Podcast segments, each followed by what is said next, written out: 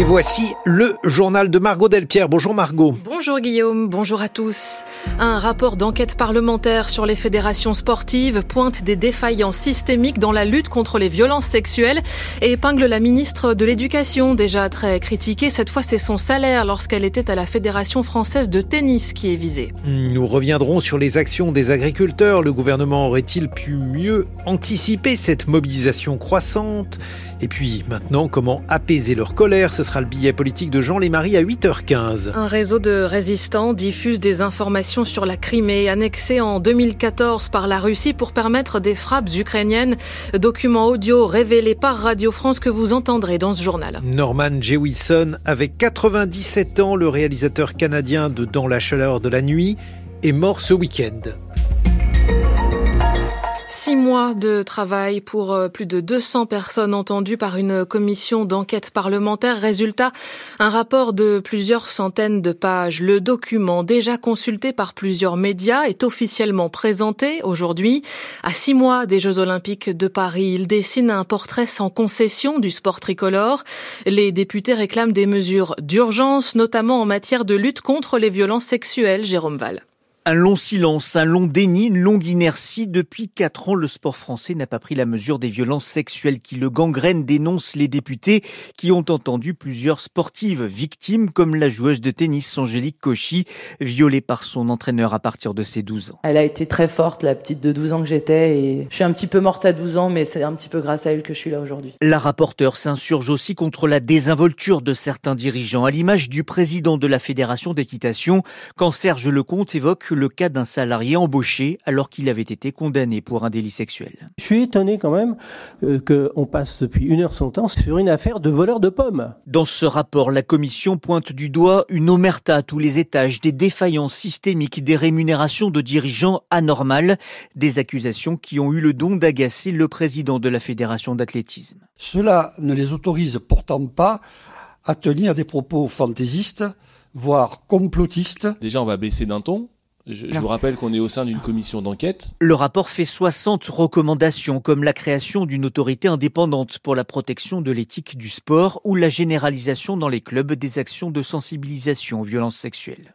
Il évoque euh, donc des rémunérations de dirigeants très élevées, voire anormales, et Amélie Oudéa Castera est concernée. Une épreuve de plus pour la nouvelle ministre de l'Éducation, Antoine Marette. Ce rapport met en avant la rémunération très élevée d'Amélie Oudéa Castera quand elle dirigeait la Fédération française de tennis de 2021 à 2022.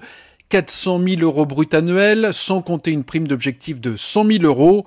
Lors de son audition par les députés en novembre dernier, la ministre a tenté de relativiser la situation, expliquant que sa rémunération était proche de celle de son prédécesseur, minimisant une augmentation de plus de 86 000 euros bruts par an, le tout financé en partie par de l'argent public, contrairement à ce qu'a affirmé Amélie Oudéa Castera dans un premier temps. Rien d'illégal a priori, mais une maladresse de plus. Depuis sa nomination à l'éducation nationale il y a une dizaine de jours, la ministre se débat dans l'affaire Stanislas et ses ramifications, justifiant notamment la scolarisation de ses enfants dans cet établissement privé contesté par le dédigrement de l'enseignement public. Du pain béni pour l'opposition, pour le premier secrétaire du Parti socialiste Olivier Faure, Amélie Oudéa Castera est, je cite, la caricature d'une élite coupée du commun, et d'ajouter la question n'est plus de savoir si, mais de décider quand elle doit démissionner. Le gouvernement qui fait face à la colère des agriculteurs. Ces derniers maintiennent la pression avec des actions prévues aujourd'hui dans plusieurs régions, pas seulement dans le sud-ouest. Ils dénoncent des revenus trop bas, des contraintes trop nombreuses. Des représentants des syndicats FNSEA et jeunes agriculteurs ont été reçus hier soir à Matignon par Gabriel Attal et son ministre de l'Agriculture. Le chef du gouvernement veut aller vite dans la semaine pour certaines annonces, a assuré Marc Fesneau à la sortie. Rester sous les radars à l'automne. La mobilisation grandit depuis quelques jours en Europe. L'exécutif en avait-il mesuré l'ampleur? Les précisions de Rosalie Lafarge. Il y en a eu des appels de phare, soupire un élu agriculteur. Pas plus tard qu'à l'automne, abonde le président de l'Association des maires ruraux de France, quand les panneaux aux entrées et sorties de plusieurs centaines de communes ont été mis à l'envers pour dénoncer un trop-plein de charges et de normes. On n'a pas pris garde à ce que le signal qu'indiquait le retournement des panneaux. Soutenant l'initiative, Michel Fournier assure en avoir alors parlé à plusieurs ministres sans grand succès. Il y a toujours un regard national de dirigeants national d'une façon un peu, euh, voilà, les ruraux, c'est un peu le folklore. C'est un peu ce côté, euh, c'est gentillet, quoi. Trop gentillet pour être entendu, comme tous les autres signaux envoyés depuis longtemps, regrette l'agriculteur et député de Lyon André Villiers, apparenté au groupe Horizon et donc dans la majorité présidentielle. Clairement, le gouvernement n'a pas compris la profondeur des problèmes, il l'a méconnu. Je voudrais pas dire qu'il l'a négligé, mais quand on regarde le profil euh, sociologique de ceux qui composent le gouvernement, bah, c'est pas étonnant parce qu'on a affaire à des gens qui sont essentiellement des urbains, notamment des Parisiens, à l'exception du ministre de l'Agriculture, hein, qui est bien seul en tout cas dans cet environnement urbain. Mais ce n'est pas vrai de dire qu'on n'a rien vu, rien fait, insiste dans la même majorité le député Renaissance du Gers, Jean-René Cazeneuve. Moi je dis qu'on n'a pas attendu cette colère-là pour agir, que ce soit sur le revenu des agriculteurs, sur l'adaptation au changement climatique. Non, on n'a pas attendu, on accompagne le monde agricole dans cette transformation. Et incontestablement, ça ne suffit pas. Et certains élus imaginent déjà le mouvement se durcir à l'approche du Salon de l'agriculture fin février, sans réponse très forte d'ici là, anticipe un parlementaire macroniste. Il n'est même pas sûr que le gouvernement puisse y mettre les pieds. L'inflation alimentaire a augmenté de 11,9% sur l'année 2023, soit beaucoup plus fort que l'inflation générale établie à 4,9%. Constat de l'Association de défense des consommateurs familles rurales qui publie chaque année un observatoire des prix des biens de consommation courante. Certains produits sains sont particulièrement touchés, plus 40% pour la carotte par exemple, plus 20% pour le riz. Une filiale du géant américain Amazon Amazon France Logistique est condamné à une amende de 32 millions d'euros par la CNIL, annonce ce matin le gendarme français de la vie privée. En cause, son système de surveillance de l'activité et des performances des salariés excessivement intrusif. 8h07 sur France Culture, la suite du journal de Margot Delpierre dans les préoccupations de l'Union européenne en ce moment, les agriculteurs, l'Ukraine et la guerre au Proche-Orient. Oui, les ministres des Affaires étrangères de l'UE ont reçu hier à Bruxelles les ministres des Affaires étrangères d'Israël et de l'autorité palestinienne ainsi que d'autres représentants de la région. Au menu de leur discussion, séparer l'urgence sécuritaire et humanitaire, mais aussi le très hypothétique processus de paix, Pierre Benazet. Le chef de la diplomatie européenne souligne que nombre de ministres ont demandé à leur homologue israélien des mesures d'urgence pour alléger les souffrances des Palestiniens à Gaza. Mais pour Joseph Borrell, il faut aussi enclencher un processus à plus long terme et rebâtir une perspective de paix. L'urgence est la priorité, mais cela ne doit pas nous empêcher de travailler pour le long terme, en commençant maintenant à préparer une conférence de paix afin de s'attaquer au conflit et à ses causes profondes et de rechercher une solution stable. Sinon, nous entrerons dans un nouveau cycle de violence, d'enterrement en enterrement, de génération en génération. C'est le travail que nous avons entamé avec un premier projet de plan de paix. Ce plan devra fournir des garanties de sécurité solides à Israël et au futur État de Palestine. Les Européens n'ont pas convaincu leur homologue israélien, même s'ils affirment qu'un processus vers une solution à deux États ne pourra se faire que lorsque le Hamas aura été écarté. Il compte sur les pays de la région pour les aider à offrir à Israël et à la Palestine des garanties de sécurité, de soutien financier et diplomatique qui pourraient les inciter à entamer les pourparlers. Israël aurait proposé au Hamas une pause de deux mois dans les combats et les raids à Gaza, d'après un site américain d'information Axios, en échange de la libération de tous les otages retenus dans l'enclave. Le ministre français des armées a rencontré hier le premier ministre israélien, Benjamin Netanyahou. Sébastien Lecornu espère que les médicaments fournis par Paris et par le Qatar seront bien délivrés aux otages. Les Américains et les Britanniques ont encore frappé le Yémen cette nuit. Des sites outils ont été visés. Les rebelles semblent toujours déterminés à poursuivre leurs attaques en mer Rouge en soutien aux Palestiniens de Gaza. L'Ukraine déplore des tirs de missiles ce matin sur la capitale, Kiev et Kharkiv. Dans l'Est, il y aurait plusieurs blessés. Un nouveau front semble naître en Crimée où les attaques se multiplient contre les Russes qui occupent la péninsule depuis dix ans. Et cela grâce à des informateurs.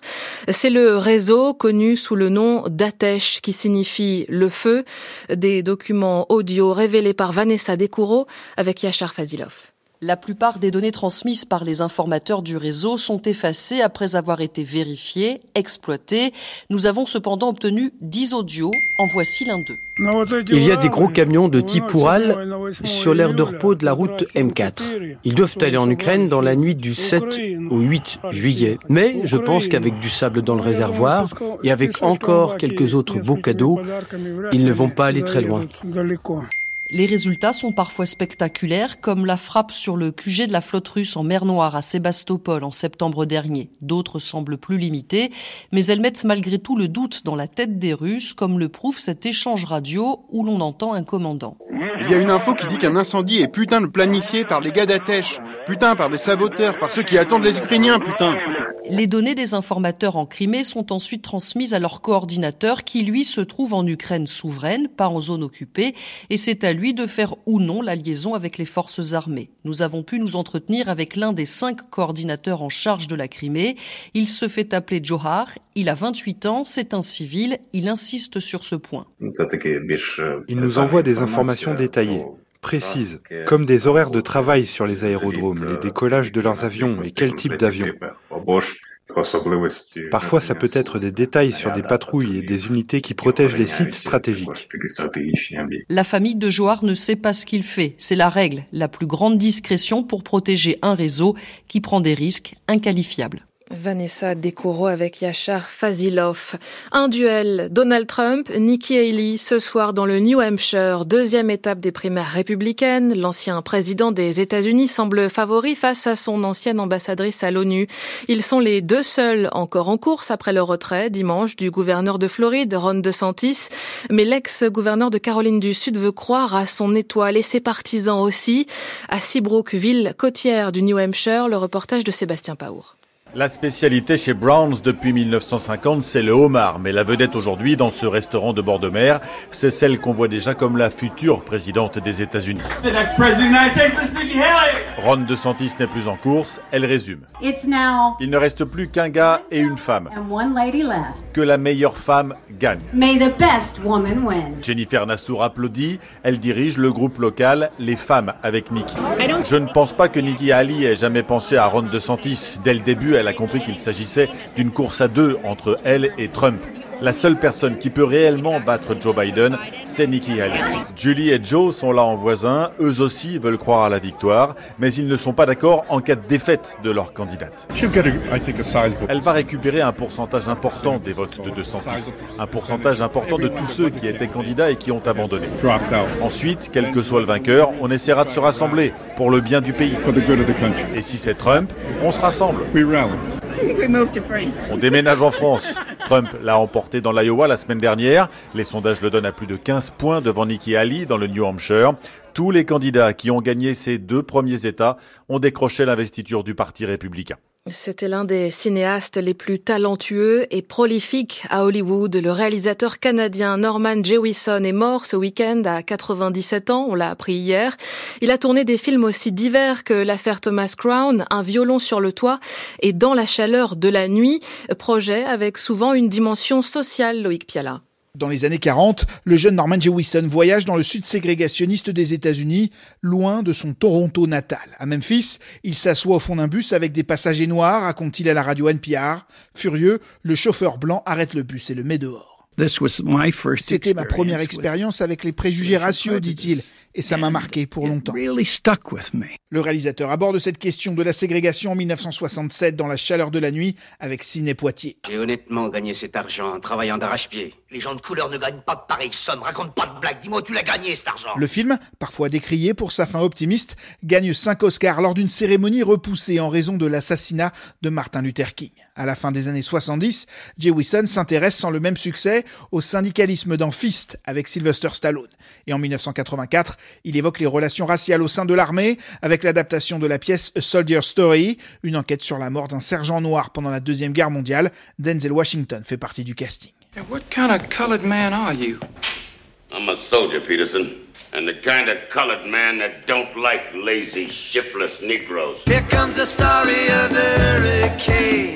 Il envisage ensuite un film sur Malcolm X avant de renoncer et en 1999, il retrouve Denzel Washington pour Hurricane Carter, l'histoire vraie, un temps contée par Bob Dylan, d'un boxeur noir emprisonné 20 ans pour un triple meurtre qu'il n'avait pas commis. Loïc Piala à Los Angeles pour France Culture. Le temps aujourd'hui en France, souvent gris et humide. Les températures 10 degrés, pas plus cet après-midi à Paris, jusqu'à 17 à Perpignan.